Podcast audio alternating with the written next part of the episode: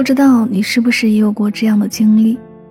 想找一个很喜欢的人结婚，可年龄到了，家里人催得又紧，心想算了吧，找一个人凑合过吧。明明可以去喜欢的城市选择一份更好的工作，面临抉择时又觉得差不多就行了，反正在哪儿都是挣钱。可就是这样一次次的妥协和将就，将我们的人生一步步蚕食。很多时候，我们会以为妥协一下会得到圆满的结果，可是后来才发现，降低一次标准就会不断的去将就，进而失去自己想要的。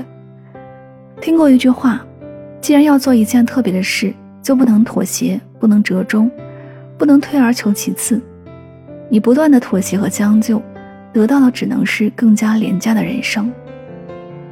李银河说：“人在这个世界上生活。”应当有一个直取核心的态度，在世上万千事物中，只要那个最实在的东西。吃东西就吃自己喜欢的，住房子就住那个最舒服的，交朋友就交那个一起待着最舒服的，恋爱就爱那个最动心的。之所以选择不凑合、不将就，就是为了不让人生留有遗憾。所以啊，朋友，不要过打着的生活，你值得。更好的人生。